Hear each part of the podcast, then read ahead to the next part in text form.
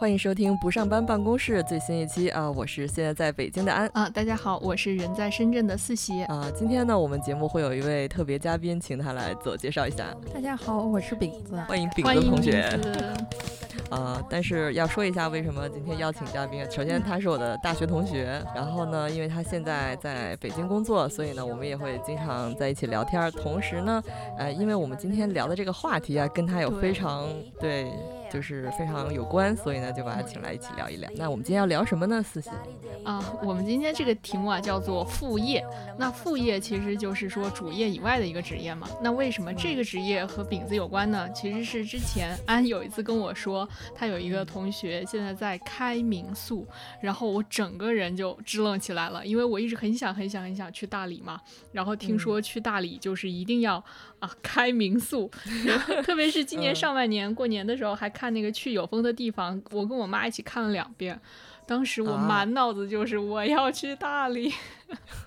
那你那个民宿是在大理吗？是的，就在洱海边上，离洱海只有一百米。天哪！所以呢，今天就邀请饼子来聊一聊他在大理开民宿的副业，以及他做过的和我们两个做过的各种各样的副业，也给大家，呃，一个是给大家支支招，一个是也给大家排忧解难，给大家把那些骗人的不赚钱的副业给他排除出去。嗯嗯，希望我们这个节目有这么有干货吧。那我们要不先说一下到底这个副业是什么？像我们刚才说副业可能就是一个人的第二职业嘛，那就是我专门在我们刚才开始之前也去查了一下，是指工薪阶层为了补充自己的收入，那在他的主要工作主职或者说正职或者是主业之外啊，额外又去做了一个临时性的工作，那就靠这个工作来给自己补充一些收入。当然了，我们也有很多的。这个所谓副业是赚不到钱，他但是呢，大家就是图一个开心。然后刚刚也去搜了一个叫做《二零二三年副业报告》，里面就有提到。这个年轻人追捧的这些副业，比如说是有十大副业，大家都很喜欢，但其中其实有一半都是不赚钱的。我们可以先来看看这个报告。呃，这个报告里面说最受欢迎年轻人欢迎的十大副业，然后第一名就是搞自媒体，就是咱们俩。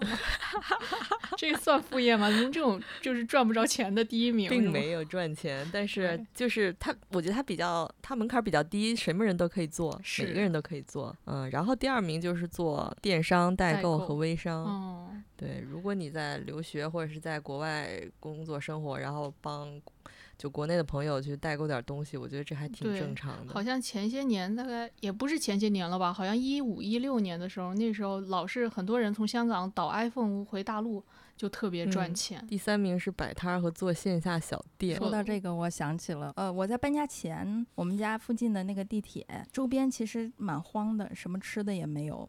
但突然有一天冒出了两个小女生，带着烤淀粉肠的工具，就在那烤淀粉肠。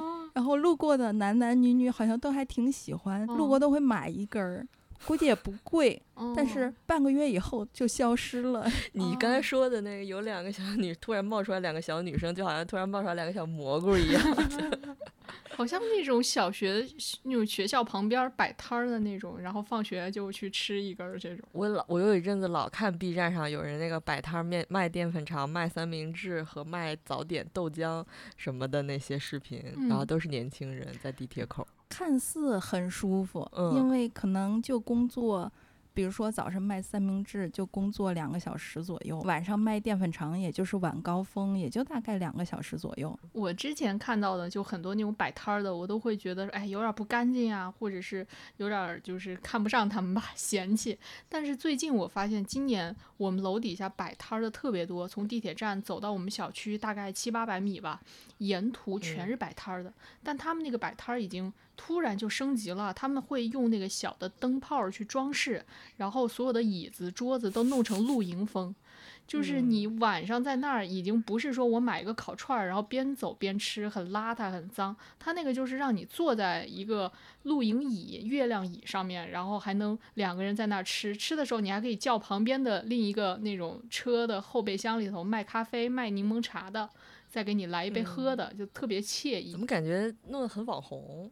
对，很网红，很多人还就是在那儿吃的时候还拍个照什么的，就突然一下把一个很俗的地摊经济弄成了那种什么网红摆摊，或者说是露营什么夏日露营风那种。去买的人多吗？我真的很特别多，特别多。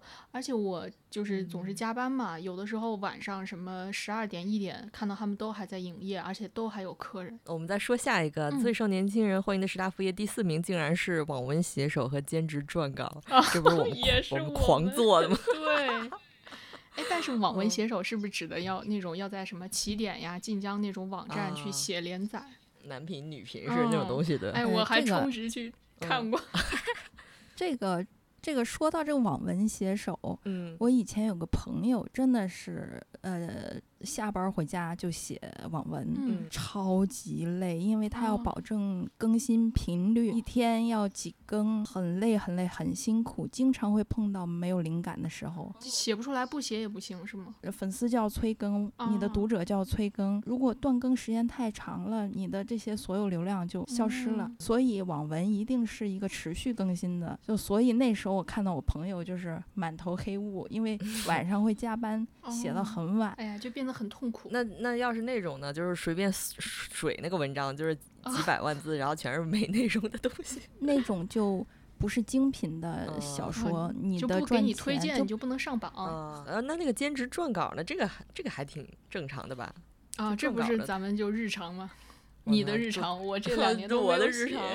干了都有十年了，呃，不好意思，就是一直在兼职。呃，第五名视频剪辑和配音，现在有很多录那个，呃，我我看那个网络小说，它已经会出广播剧嘛，还有一些那种会剪一些 cut 放在那个 B 站上，比如说拉郎配的那种，是不是也是属于这个？但这个怎么赚钱啊？没太懂。好像那种配音的话，你要是加入一些剧社，它是会给到你收入的。特别是如果已经是有名的 CV 的话，就会给费用嘛。比如说你来配我的这个剧，啊，一共我预计是一个六集的短片，那我可能会给到你多少费用。而且有一些是现在一些平台，比如说某些 AP 那种啊听听广播剧的 APP，它会给钱。然后视频剪辑呢，就取决于你是不是接商单。你要是不接商单，只是放在 B 站上，我有一个朋友，他是以前无意中剪了一个他喜欢的，呃，就是几个男明星的合集吧，然后就突然一下不知道为什么上了首页，大概就一个礼拜就百万播放，然后就有。嗯，B 站那边就是说，如果你参与我们一个什么什么活动计划，你在这个活动里面，你的视频流量到达一百万以上，那你就会有几块钱的分成。那每再往上涨一万或者涨十万，又能有几毛钱、几块钱的分成这样子。但是这个就很看天吃饭。因为你也不知道哪个视频会火，对，所以就还有挺多那种故意去抹黑某些明星，或者是故意去引流的那些内容嘛。就现在有一些那种影视类博主，不是特别喜欢以骂某些明星，或者是吐槽某些剧，恶意吐槽那个那些内容去走红，然后博流量嘛。就是为了流量，就什么都干，即使是脏量也要也要那些流量。对对对对对对。嗯，那下一个就是第六名是基金股票投资啊，就是炒股是吧？炒股炒股，这个也算亏死了。对，最近这算副业。你能那个谁饼子说一下你现在的，能说一下你的正职吗？对，我的正职是其实是混金融圈的，做私募股权投资的。嗯，但是私募股权投资其实相当于股票投资的前一步，就是这个企业上市之前，它如果需要钱的话，它就会涉及到需要。呃，这个通过股权来融资，我我出让自己公司的一些股权，然后获取一些资金。但是我们这行的人，很多人都不去做股票市场，即使要做，也是做国外的，比如说美股，因为国内的市场真的搞不懂。作为散户，作为韭菜的话，你日常去投资一些股票和基金，嗯，当然也有赚钱的，但是但是如果你研究，比如说研究政策走向。研究趋势，那可能还是会赚一点。嗯，那么下一个这个年轻人欢迎的副业是家教和做培训。哎，你们都做过家教吗？我没有。我也没有，我们三个竟然都没有做过家 作为这个。我没做过，很正常。我是一个艺术类学生，我能 教人家啥呀？我没做过，太正常。在大学的时候，我们有同学是做过家教的，能很好的贴补自己的大学生活费。做什么家教？辅导高考啊，那些科目。哦，我以前有过，有请过一个家教，但是教语文、教数学还是教哪科我都不记得了。我只记得一个事儿，就是当时。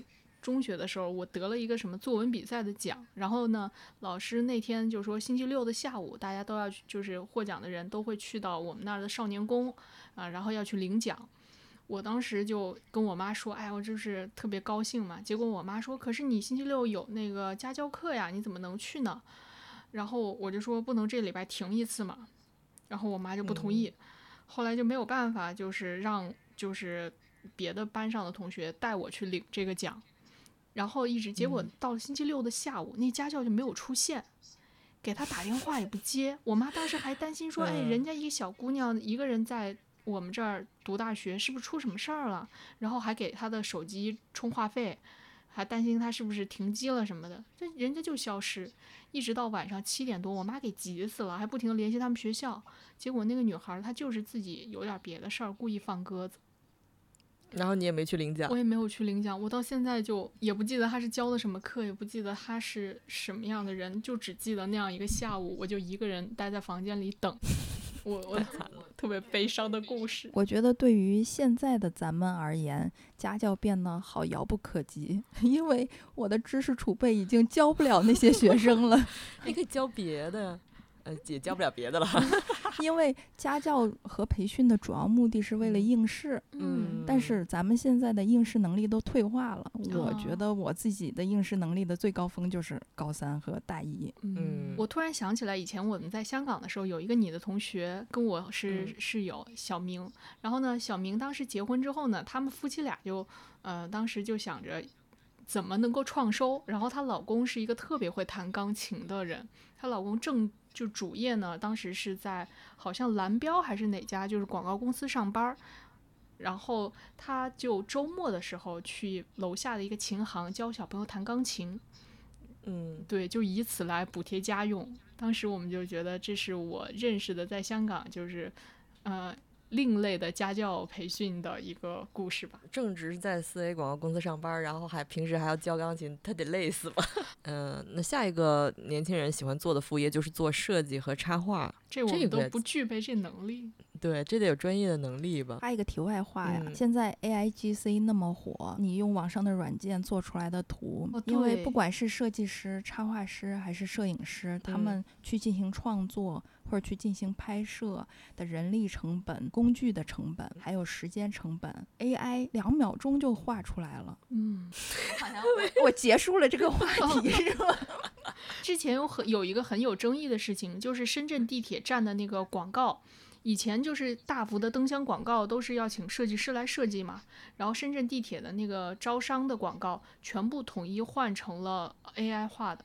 然后它都会在右下角注明是 AI 画图，对，然后很多人就觉得这个东西你就剥夺了这个设计师的一个一个一个创造性吧，以及也有很多人质疑说他画的可能就是若干个不同的画风拼拼接在一起，没有，嗯，就是真正的在培养大家的审美。但是其实有很多副业是从这些里头衍生出来的。AI GC 刚刚火的时候，就是很多人是把从国外。呃，软件上生成的画搬到国内去卖，他们很多人赚了好大一笔钱。嗯，但是随着这个东西的慢慢普及，国内越来越多的人会用这些软件，其实这个副业的机会就慢慢消失了。就是信息差，没错。嗯，那就是那下一个啊，下一个 那个年轻人欢那喜欢的副业是陪玩、陪诊、陪购等陪伴性服务啊。这个我也我也有看到类似的 新闻。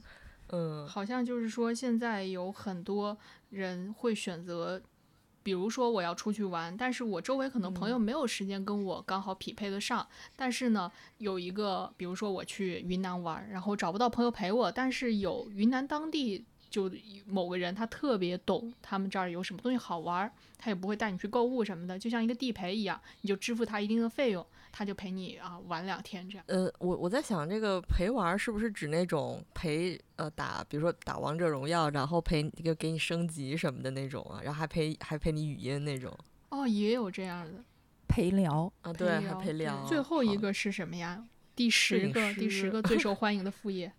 第十个竟然是摄影师，真没想到。啊，因为是不是有那种周末出去接一些拍摄？比如说我现在要去故宫玩，然后想找个人帮我拍一些那种，不是有很多人去穿着那个汉服，然后找摄影师跟拍嘛？嗯。然后可能周末就约个摄影师来帮我拍一拍。怎么没有滴滴司机呢？我一直觉得滴滴司机是一个副业，那都变成主业了吧？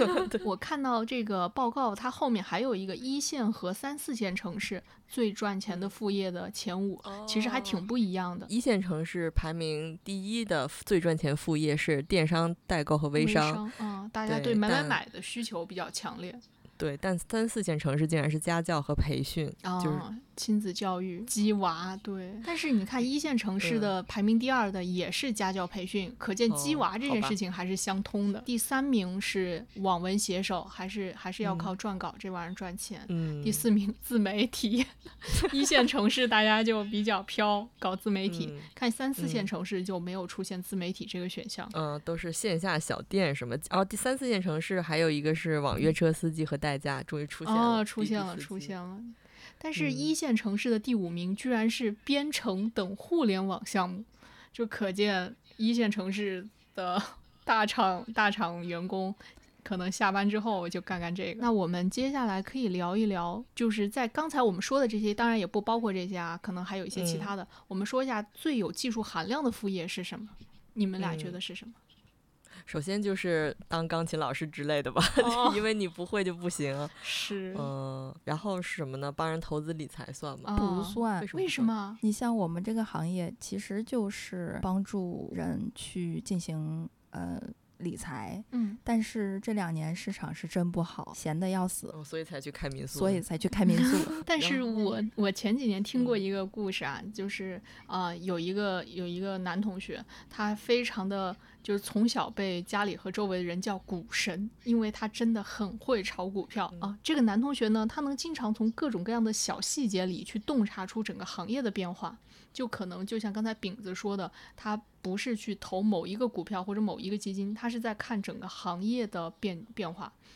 然后他当时呢，我们说你给我们举个例子呢，你是怎么发家致富的？就这个男男同学他就说，举例子，那很多小细节可能也是基于当时的感受啊什么。他说我现在给你说不出来，但我给你说我为什么这些年不炒股了。然后他当时讲了一个一个事情，就是说有一年好像是零零八年之前，那个时候是大家都在香港读本科嘛。然后这个男生就说，大概嗯零六零七年的时候，他就各种通过股票在在赚钱。突然呢，有一天他们家司机早上，因为家里条件本来也挺好的，那司机就对他说：“哎，嗯，你。”能不能给我也推荐两个股票？我看到，嗯，最近大家都在炒股，我也想就是搞点这个副业吧，来炒炒股票。然后这个男生呢就给他推荐了一些，转头他回来就陆续把自己手上的股票就都出掉了。然后我们就问他说，为什么就是这样一个势头大好，连你家司机都知道现在要赶紧来炒股，你却要出来？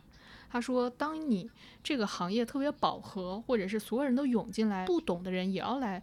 分一杯羹的时候，你就知道要撤退了。这不就是当初大妈也买黄金这是一样的？一样的。老实说，我真的遇到过这种人，就是哎自己炒的，或者是买基金买的还不错。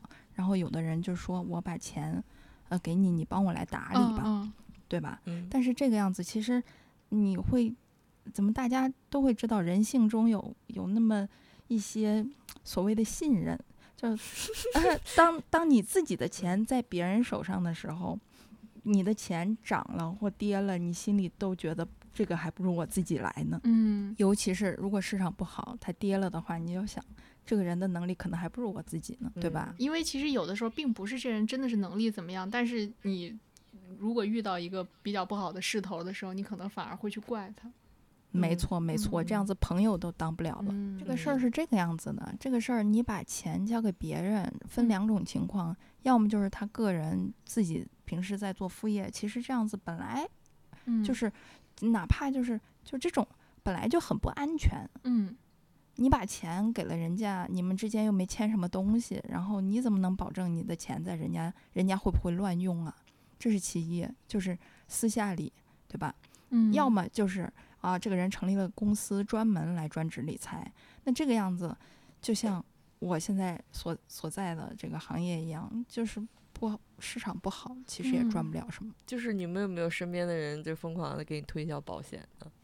嗯，我先说一下，在香港其实特别特别多的留学生后来去卖保险，也都是大家觉得这玩意儿就是，呃，一方面可以保证大家有一个一个一个一个身份能够继续在那儿续自己的工作签，另一方面呢，还有挺多人觉得是能赚着钱的。呃，大概啊，就比如说你现在卖出去一个重疾险，然后呢，每年这个买保险的人他每年交一万块钱港币的这个保险金吧。那你这儿就能第一年提成能拿到大概七八千块钱，然后呢，第二年你还能拿几千，到后面就每年就少一点，每年就递减这样子。好，那你只要谈成一个人，你每年就几千块的进账。嗯，这个人呢，他反正总也要买保险，在你手上买也是买，在他朋友手上买也是买，那他肯定就会挑一个关系好一点的人买保险。这是之前最基础的一个动机，但接着呢，就有很多的啊、同事朋友他们考这个证之后，就发现有一个啥问题，就是你不能说我有了证，我就直接可以卖保险了，我还得挂靠到某个机构去。这就香港那几家大的保险公司，全是啊我们认识的一些朋友跑那儿去挂靠自己的保险证，就希望嗯说自己啊也能就是从事这样一个副业。嗯，对，还挺多的。那个那个考题我也看过，其实还挺难的。啊，是吗？对，嗯、就是它有它就有很多的选择题，你得去背一下那个答案。然后如果你没时间背的话就不行。就算你考过了，没有挂靠任呃，你就必须要挂靠一个公司，然后一年一续，每年续的时候你都必须要有一次的呃至少一次签单，那如果我今年没有签的单，就续不了了，就续不了了。对，我这证作废，或者说我有证，但并不能继续去帮人家做保险经纪。对，没错。然后嗯我还前一阵儿有一个朋友，大概几月的时候，三四月的时候，就频繁的想约我吃饭，但刚好那一段时间呢，我就不在深圳，就约了我好几次都没约上。终于呢，有一天，他他挺奇怪的，就比如说中午十二点吃午饭吧，他十一点半给你发信息说，哎，咱们吃个午饭吧。我说我已经坐在桌上了，他就说，那你吃完饭呢，我来找你。因为他过于热情，我就问他说，啊，到底有什么事儿啊？啊，他说啊，也没有什么事儿啊，老朋友见个面嘛。结果过了 对，过了二十分钟就 说，哎，我跟你说个事儿，绝对不嗯是为了这事儿才约你见面的。嗯、我最近呢在搞一些这个投资理财，帮朋友弄海外的重疾置业，巴拉巴拉说了一堆，然后说如嗯果你有认识的人有这个需求，你可以介绍给我呀，咱们这么熟的朋友，挺嗯无语的。有点儿有点儿有趣。那我们还是继续说回副业吧，当外语老师或者当普通话老师之类的。这个其实是蛮挣钱的，嗯因为呃，我和朋友不是开民宿嘛，嗯呃，朋友一个就是民宿的一个客人，他是长租在那个民宿里，对，他是数字游民，呃，大学是学的德语，然后还没毕业，嗯，然后就在大理常住，在网上教德语课，很挣钱。要怎么大概怎么收费吗？这个我还真没嗯问过，但是今年呃七月份儿他毕业了，然嗯后毕业旅行在世界环游，哦，，那你们有没有做过这种教外语的，就是这叫什么二外的这种语言语言的老师？我自己都没说明白呢。但是我嗯有认识一个朋友，他在香港开剧本杀的店，嗯还还挺厉害的。就是呃，如果你现在去那种什么小红书啊，去搜这个香港剧本杀，那出来的一定是有他那个店的，而且他是两家店，开的还挺红火的。特别是之前呃疫情的时候，呃，就经常遇到，就可能。疫情变严重了，他的门店得关一阵儿，但就这样，他都还是挣钱的，没有亏。哦，而且在香港开对剧本杀对店，，因为他是一个自己特别喜欢玩剧本杀的人，他之前嗯只要来深圳，那就会去到深圳的那些剧本杀聚集地。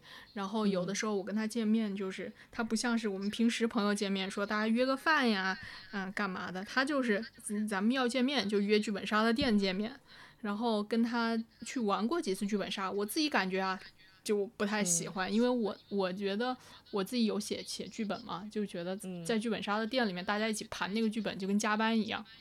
就是嗯嗯，四个人加一个老板在那儿，然后他们是大家就会聊，哎，这段剧情剧情不太合适，哎，这一段这个男女主角不能这么说话啊，这一段显得谁谁谁有点问题，就就跟加班一样，所以我不太喜欢剧本杀。但是他在香港嗯开那两个开的还生意挺红火的，主要是他自己特别喜欢，我觉得可能呃这个副业还是得跟自己的兴趣是强强相关吧。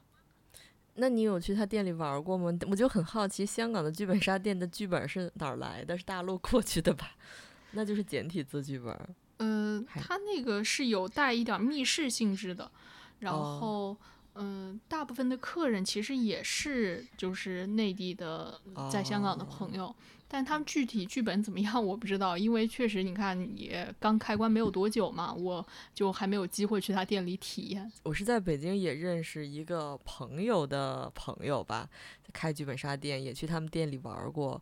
当时第一感觉就是，我操，这个好赚钱！因为你比如说六个人、八个人凑一个局，嗯，然后每一个人都交一份儿钱，对，好几比如说百呢一个人。对，一个人好几百，那比如说我这个八人的本儿，那我这不就好几千一下子？但是会有个问题，像剧嗯本嗯杀这个潮汐效应特别明显。嗯，嗯，呃，工作日基本上是空场，其实赚的钱就是周末的钱。或者或者那个学生就是工作日来玩 我不知道，我瞎说的。他好嗯像是晚上人也多，就是比如说每个每天晚上他正值下了班儿，他就得赶到自己店里去。然后特别是现在有两家店了，那他可能会挑其中一家店去啊，就去店里面看一下情况。那我们说完了这个来钱的副业，不如我们说说快乐的副业吧。他这个就挺快乐的。他这个是快乐副业，嗯我真的不知道有有什么可以算快乐副业，比如说写就是在外面写稿，兼职写稿算快乐副业吗？好像不算。呃算，痛我其实是因为我是一个很喜欢写稿的人，我不知道你知不知道这嗯。件事情啊？我很喜欢嗯。写东西，所以有的嗯。时候我接到一些活儿的时候，我会觉得比我现在上班儿要有意思的多。哦、嗯，因为我能理解这种感觉，因为嗯。因为我我现在上班的乐趣和我自己去写接一些活儿，就比如说咱们俩现在啊、录这播客，我有的时候写一点提纲或者什么，他这个嗯是不一样的乐趣。然后我每次专注到去写咱们提纲的时候，都会觉得哇好开心。然后你会去构思一个东西，然后把它里面都填上，就觉得很开心。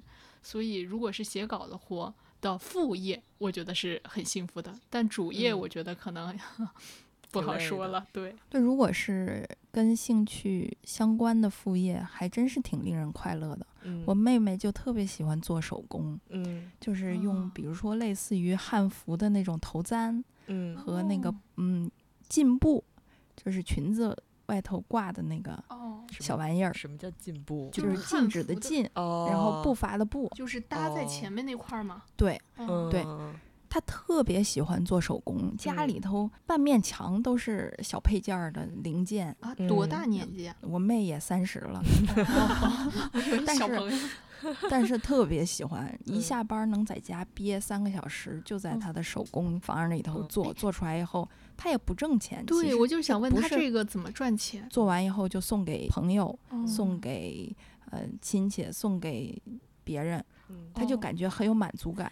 但是我那天在 B 站上就看见一个做手工的，是嗯真的赚钱，直接把自己的呃这个做出来手工发在嗯这个。呃，B 站上，然后嗯大家如果需要选购，或者是你你对你你想哦定制什么样子，就可以联系他。一个小的发簪，几十到上百都有。哦我不是最近在盘盘那个手串儿嘛，然后也会有一些大的那种博主，他是专门就是去把那个手串儿，然后嗯。给他打磨呀，或者是怎么帮你弄好，然后你去找他买。其实卖的嗯。就是这种大博主卖的也是贵的，好像也嗯。是跟手工一样，他们会自己就是穿起来，然后再卖。像这种副业就让人很开心呢。嗯，就是我嗯妹妹是完全沉浸在里面，收获快乐。画画什么的算不算开心？但是如果就是变成工作了，就是副业，有人找你约画约稿的话，其实也挺累的，挺烦的吧？我觉得就是这些东西，只要是成为正经工作了，它的乐嗯趣就消失了。啊，不过你刚才说说稿呃写稿的那个到底有没有乐趣？我就突然想到，就是我有一段时间给一个类似那种青年媒，就是面向青年的那种媒体写稿，嗯然后那段时间我觉得挺快乐，是因为他给我抛过来的选题，当然都是就是他不让我自己想选题，都是他们抛过来的选题。然后那些选题基本上都是我不知道的东西，我会非常费心的去查。有的时候是一个最近流行的歌星，有的时候是一个最近流行的一个东西，但我不知道。哦但是他们每个每周给我抛过来的选题，就让我有机会去进行学自主学习。探索未知的世界，对，这就是所谓的 input 了，就不能老 output，就你要 input，你这个人生才有乐趣嘛，所以特好。然后有的时候他们会让我去采访一个，说这是最近哪国最流行的这种青年歌手。然后我就嗯不不知道是谁，然后我就去狂搜、狂听，然后可能那一个礼拜我都在听他的歌，然后做邮件访谈，最后呃稿子写出来之后，就觉得等过几个月他又红了，或者是国内的媒体开始报道的时候，我就在想啊，我采访过你，就是啊类似这种。呃，因为因为我和四喜以前都写过脱口秀的稿子嘛，那嗯你觉得做做脱口秀算是有意思的副业吗？我觉得是有有意思的，但是嗯你如果让我去讲，我是一点儿都讲不出来的。你让我照那稿子念，我自己都觉得尬。这段时间完全没有想出很好的梗的话，会不会抑郁啊？那时候憋不出来，有时候我自己要交稿了，你就是然后甲方来催，就是 然后自己说，哎，那个稿子完了吗？写完了吗？然后我当时就在想，我操，我写的这什么东西啊？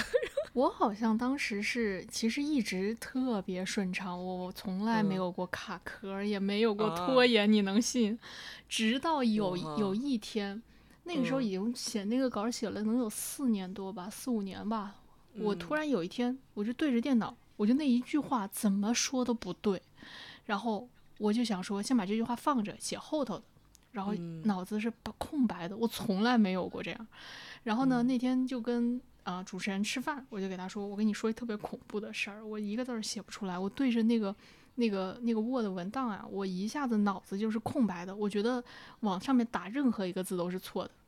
嗯，然后他吃惊的看着我说：“你现在才有这个感觉啊 啊，他早就有了？”是吧？对，他说，在我之前的每一个主编，可能第第一不说第一个月吧，第一年一定都有这个阶段。嗯然后我开始进入到就是一个字儿都写不出来的时候，我就发现好像这个人的心啊，就有点儿不知道再怎么办了，就人就开始变得非常惶恐。嗯呃，然后刚好可能那一年就是突然就国内很多很多的脱口秀节目就火起来了，我再去嗯看别人的节目的时候，就更不知所措了。所以脱口秀这个事情，最后呢，我就变成了一个我找到了一种像公式一样的办法。我总是一开始会排一个提纲，然后我就知道每个框往里头填什么东西。然后就交作业，就变成了最后变成这个样子。但是事实嗯上，我其实是喜欢这个行业的，但嗯你让我副业干这个，我可能真干不了。那种新鲜感磨磨没了之后，和快乐的感觉磨没了对。都磨没了，直直接嗯磨平。嗯，我现在只能嗯听别人讲，然后哈哈。你让我讲，嗯我就哎哎哎，我们那我们说点意想不到的副业吧。嗯开民宿首先是就是对于这些都市上班族来说，应该算是一个比较遥远的，然后啊、呃比较美好的这么一个梦境一样的副业吧。打哎破，等一下，打破等一下，等一嗯下，我我我我我我知道饼子肯定要打破我们的幻想，但我想先嗯听饼子你说一下，你觉得开民宿这件事情，嗯，最开心的，你说三个瞬间吧，你说三个最开心的瞬间，让我们先在这个 梦里面再沉醉一下。就是自己随时有个可以逃离的地方，第一个，第二个，，嗯，再来一个可以跟不同的人聊天儿。嗯，啊，好，第三个，还有 再有没再想一个，没了，天呐，没有了。嗯，开民宿是一个可以汇聚朋友的一种方式，我觉得这算是三个比较开心的点。对，但是开民宿背后其实也有很多想象不出来的很难的地方。嗯，来来来，给我们大揭秘一下。那我们可以先进入这个艺术人生环节，就是访谈一下，为什么你就比如说干着干着金融圈儿，然后就说啊，我要去大理开民宿。嗯，对，嗯最开始是怎么想？这个其实也是这个缘分吧。嗯，就是其实开民宿并不是说我想走就走，开民宿它也是一个生意，有生意你就要去算成本、算利润。算你每年能挣多少钱？当你发现这个东西，呃，民宿的这个租金成本加你的人力成本加你的上上下下加在一起，哎，你发现民宿能赚钱的时候，虽然赚的不多，但是嗯能赚钱的时候，你就会很开心的投入进去。嗯嗯但其实开民宿也挺挺辛苦的，因为你开始并不知道开民宿是怎么样子的。嗯但幸亏我有一个开过民宿的朋友，嗯能指点迷津。比如说你的客房要怎么挂，挂上去以后你怎么接单，所谓的布草清洗有没有什么第三方供应商能帮你去清洗，嗯，包括打扫房间。有没有一些供应商或者是阿姨来帮助你去完成这个打扫房间的事情？因为单靠一个人去打扫房间，那真的是腰都要散架。所以你已经把所有的就是整个供应链跑通了。嗯，对，嗯对，因为有一个懂的朋友在身边，其实可以能解决很多问题，嗯嗯，能帮你答疑解惑，让我觉得开民宿这个东西也没那么难。那我我嗯真的现在有一个疑问啊，就是你们的民宿是如何吸引到就是那些来自不同地方的人呢？我自己有的时候我几乎不住民宿啊，我还是住正经酒店，因为民宿我是很多年前去韩国旅游住过一次，我觉得里面就是有点脏，然后呢，它也就是每天没有人来打扫，所以我就不再住民宿了。然后我后面就是住正经酒店，但总是看到，比如说我说这个电视剧，它会让我觉得说民宿很美，或者是很有吸引力。你们是如何去让别人知道你们的民宿的呢？对，因为我自己的感觉就是说，如果我要呃住一个酒店，我就知道说我找到某几个呃订酒店的 APP，我在上面搜我的目的地和日期，它出来的那些，我在基于我的预算呀，嗯、然后我对房间的要求我去选。那民宿的话，我只我只知道一个 Airbnb，那可能是不是要到上面去，也是基于这样一些需求，然后去找呢？还是说你们会主动去投一些广告，或者甚至啊去找一些网红呀来打卡、来探店什么的，让你们火起来？在大理的很多民宿，它的房间有的很少，就几间房。那怎么样去获客呢？比如说暑期，比如说国庆节，比如说五一假嗯期，比如说呃这个春节假期。嗯那这种非常热门的时间，其实是不需要你去掏空心思想怎么获客这个事情，因为嗯游客太多了，你的房间很容易就，你的民宿很容易就满客。那如果是淡季，比如说像九月份，嗯那个暑期刚过，十一还没来，或者像三月份这个呃呃春节假期刚过，对吧？下一个假期还没来，那像这种时候就需要开发一些长租的用户。所以这个教德语的人，对的，长租用户为什么会长租在这儿呢？一方面是淡季的租金会便宜一些，那一间房子，比如说在呃旺季会卖个三百多块钱，它淡季可能只是会收几十块钱。哦，那么便宜啊？对的，嗯，因为房间空着也是空着，空着就是损失。那嗯你卖能卖出去，你就是赚钱的。怎么获客的一些手法，一方面就是主要靠口碑，嗯人传人。哎，这个不人 传人，mouse 传 to mouse，主要是靠客人们之间的介绍。嗯因为嗯确实，刚才四喜提到了很多民宿里的不好的东西，比如说很多人不会换床单，嗯不会去呃好好的收打扫打扫房间的卫生，嗯那这个就真的得看民宿的口碑了。像我们就真的会，呃，每个客人走都会洗床单、洗被罩，还请阿姨来打扫这个嗯地面卫生。嗯等等等等。但是很多民宿不会做到这一点，你就会发现哇。他的卫生间不行，床上有头发，这个确实是挺恶心人的。但是当一个民宿，嗯、卫生条件良好，再加上它有一些很独特的，呃，亲民的方式，比如说作为老板，我邀请我的客人一起来吃个晚饭呐、喝个茶呀，这种大家就会对这个民宿有其他的感情存在，他会觉得这个老板娘是我的朋友。这也是为什么我觉得开民宿的呃一个比较好的瞬间是可以跟五湖四海的朋友聊天儿。当他成为你的朋友，他就会真心的向他的朋友去推荐你的民宿。嗯，哎，那我想问一下，比如说你们嗯、的店里的员工，他们都是当地人吗？还是说也是有一些是背包客，他们就是想找个地方放松一下，然后来到你们店里面一边打工一边休息，这种有吗？没有员工，嗯就是两个老板，两个老板自己是老板，自己也是员工是吗？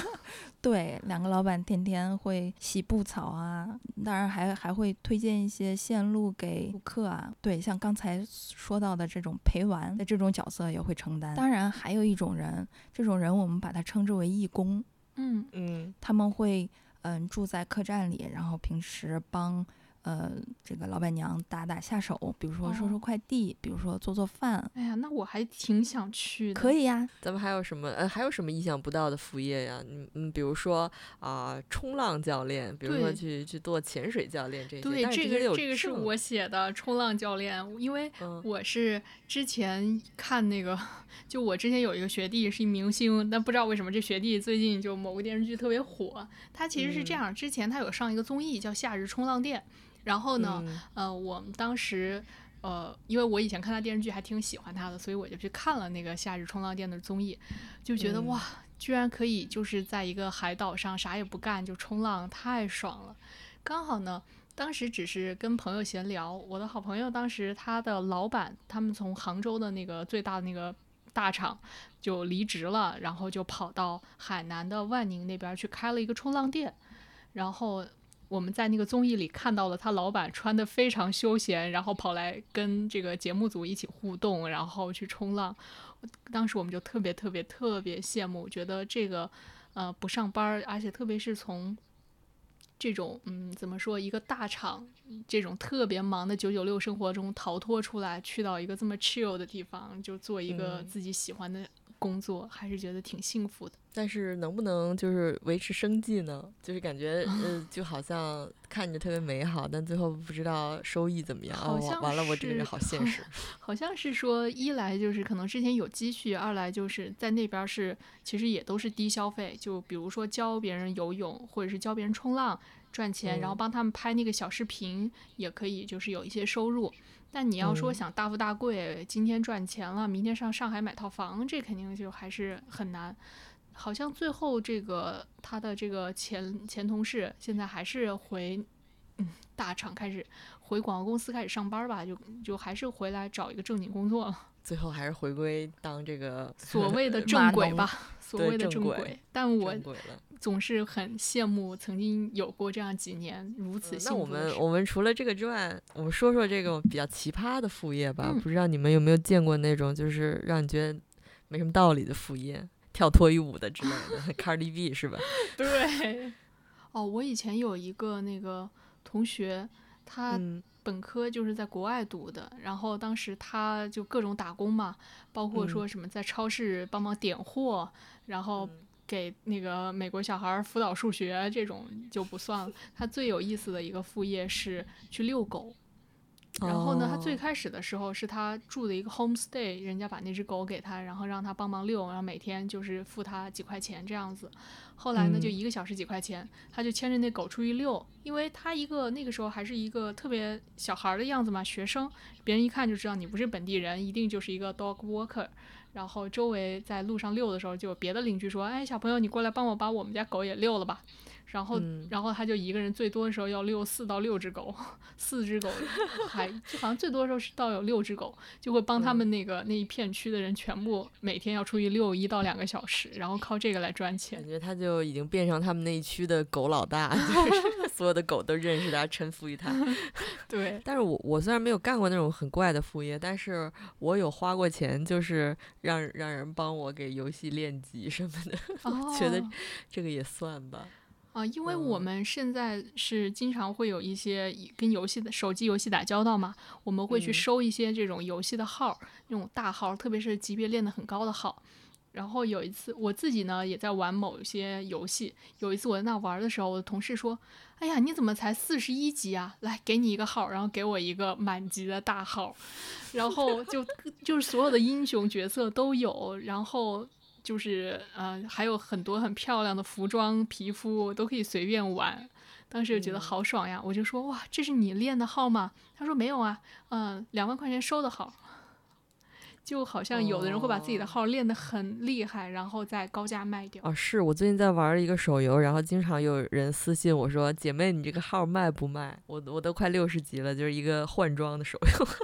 当然，一般那种来问的，就百分之九十都是骗子，百分之九十九吧都是骗子。我真的，如果有人来问的话，我真的很想说：“那你先把钱打给我，这个号就是你的。”那我们说说如何开启副业吧。嗯，我觉得很多时候还是要看天分，以及他们。是不是去学，就是有这个本来就学会这个技能，像之前说的弹钢琴、画画，这些可能要要有天分，然后又有有一些掌握一些基础技能吧。嗯，那这个那就不得不说到我最近在疯狂学习的这个美甲技能。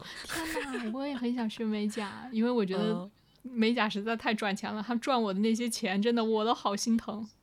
真的，我现在自己买了一个，就买了全套的东西，然后自己再给自己做。我现在这个左手啊是各种各样的这个晶石猫眼儿，右手啊是各种各样的不同的颜色的单色，全是我自己涂的。啊，真厉害！那你是不是还买那种什么灯呀、什么吸铁石啊，自己在家弄？对，那照灯是一定要有的嘛，UV 灯，然后那个吸铁石有各种形状的吸铁石，有那种方形的，还有那种圆棍儿的，就是圆棍儿的磁力更强。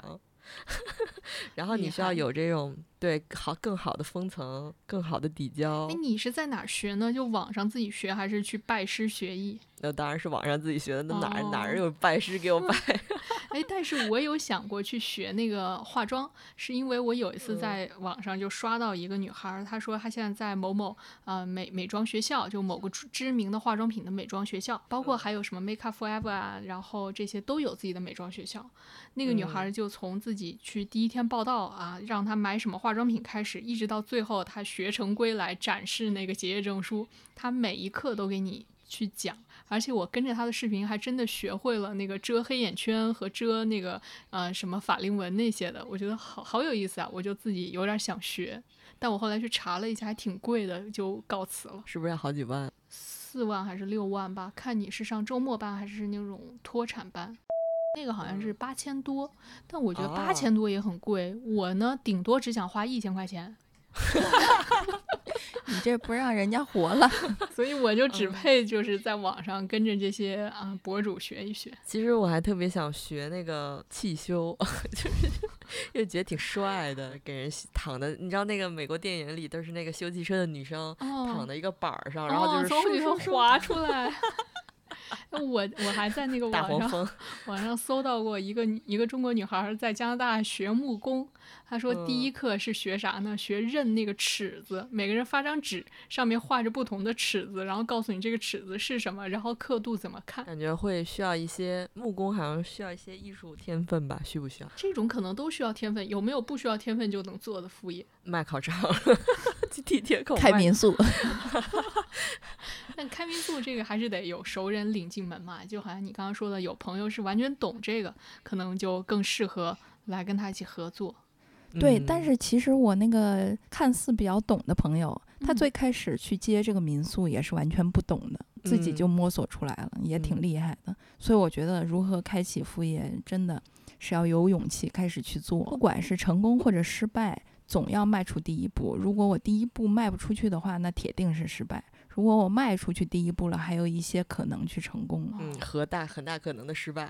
对，不是有个说法，就是创业这个事情几乎都是失败的。大家看到经常有人说什么谁谁创业成功，什么财务自由，那个也确实都是比较少数的。所以最后，要不然就是你就纯纯把它当做一个副业，它其实没有那么好的收入来 cover 你就是所有的开支。你还是得有主业，然后他给你赚点零花钱。我觉得副业是这个样子的：如果你的副业做得很红红火火，那么这个副业就即将成为你的主业。嗯。但是如果你的副业做得不温不火，那它会继续成为你的副业，然后逐渐离开你的生活。对，嗯但是如果这嗯个副业做失败了，也就没什么好说的。啊，我前公司是不允许员工有任何副业的，包括连炒股都是不允许的。他就觉得说，如果你有副业，就会影响你的正职工作。后来我在那儿工作的这这几年吧，我也觉得确实是，这哪能搞副业呀？你就是正经工作都干不完呢。而且公司当时嗯内部是有一个说法，就是。如果你有副业，那么就让它成为你的主业吧。意思就是公司会炒掉你。哦，阴阳怪气。呃，我之前之前有，但是不是我认识的朋友，是我面试的时候，就是我我作为这个面试官，然后有人来来我们公司求职。我面试的时候，他说他是一个大厂来的。我问他是哪个，就是你你平时工作是怎么样的？他说哦，我们公司不仅就是我们不可能有副业，甚至我们不不可以有自己的社交媒体账号，是，就是你你的微博什么的全都就不能有。嗯，我前司我觉得也是。如果啊如果如果有这种号，容易公关危机呀、对，嗯，确实 确实，所以当时觉得他他挺惨的，当然，呃，当然赚得多，所以这个抵消了是吧？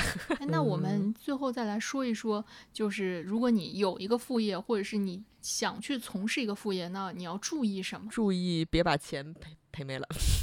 先让嗯饼子说一说他他之前的一个副业，就是就是 有付出劳动，但是没有赚到钱。嗯对我以前帮人家写过论文，呃，当然给了定金才会下笔嘛，给了嗯定金，给了提纲才会下笔，收了一半的钱以后开始写写写写写，写了一万来字儿，呃，跟对方就是来回了几次修改，然后都是按照对方的要求，但是最后对方不想给那个尾款，嗯。这就哦很有风险。当当做的是内容或者文字相关的这个副业，去帮人家写个什么东西嗯。的时候，就很容易收不到尾款那。最后你的尾款也没收到，对啊，论文白写了。啊白写了。哎，那其实帮别人代写论文，这个是合法的吗？这个论文不一定是那个，就是毕业论文，他可能只是一个他平时要写他的作业哦 是的，嗯哦，哎，我其实之前有帮别人真的写过一本书，然后不具体不说是什么书了。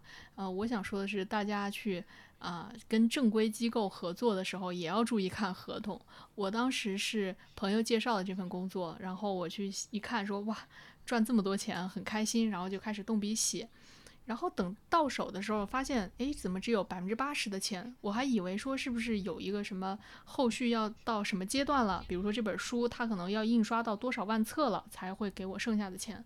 我等呀等，就是没有等到剩下百分之二十，我就去问那个中间的介绍人，我那个介绍人的朋友就说，哎，那百分之二十是扣的税呀，啊、撰稿都是要扣百分之二十的这个劳务费的。我后来去查了一下，确实是一个就是叫做写作是属于要扣百分之二十税的一个一个条目。然后呢，我就说，可是怎么一开始不说呢？他就跟我讲，合同里都写了，我自己没仔细看。然后我再翻到合同，然后确实是合同里有写说，税务是由我自己自理，但为保证这个税是被扣除，由公司代扣。就等于是这家公司呢，他给我签了这样一个合同，然后他代扣了百分之二十的税。那 OK，这件事情我觉得是合理合法的。但我想说的是，介绍这份工作给我的朋友一开始说的那个数字，你就应该要告诉我到手是多少钱。如果嗯不是这个数，那你这个税，我觉得是应该由我自己去申报，因为我的交税的这个情况是我每年不是那个个人纳税，它最后会有一个什么统计报税这样一个过程嘛，而不是这个钱根本没有经我的手，公司号称帮我代缴，嗯。对，但我其实并不知道你是不是真的缴了这个税，我只知道我到手的钱少了百分之二十，以及我的这位朋友，呃，一开始跟我谈的这个金额是有出入的。可能大家如果去接一些私活儿的时候，也要注意这个法务合同的问题。嗯，其实就是要跟对方谈清楚，这个钱是税前还是税后的。挺奇怪，因为呃如果在香港呃接这种撰稿的钱的私活，我也接过，就是他是正规的公司，他会跟你签合同，然后他会把这个钱申报到你的这个年度收入里，对，然后你每年去做薪俸税的这个申报的时候，你就要把这笔钱加进去嘛。在内地的如果你要做这种呃副业撰稿的工作，也是由这个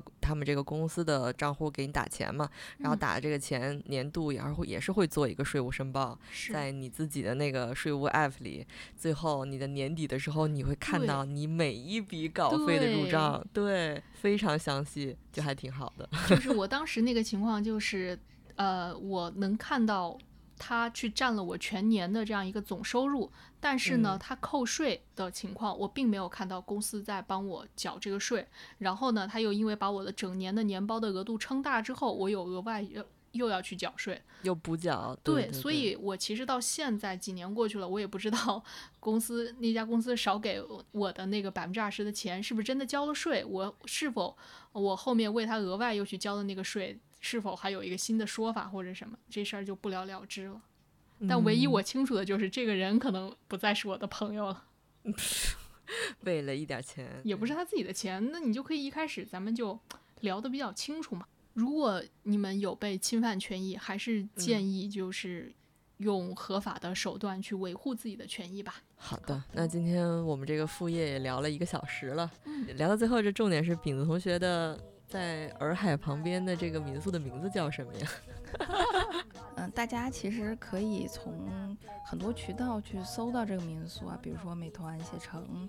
这个民宿的名字叫大理荷实果秋客栈，就是荷花的荷，果实的实，果实的果，秋天的秋。嗯那大家也知道大理的民宿的价格，如果大家在旺季的时候想以两百到三百左右的价格，淡季想以一百左右的价格去入住的话，嗯欢迎大家来我们的客栈。后，如果大家也想 gap 一段时间，比如说当当数字游民啊，常住在客栈啊，也欢迎啊前往，因为我的另一个合伙人是一个非常 nice 的姑娘，会带着大家一起在周边玩玩玩，或者是给大家做做饭之类的。听起来就很诱人。哎呀，也不知道我哪年哪月可以去随时可以啊，因为离洱海只有一百米。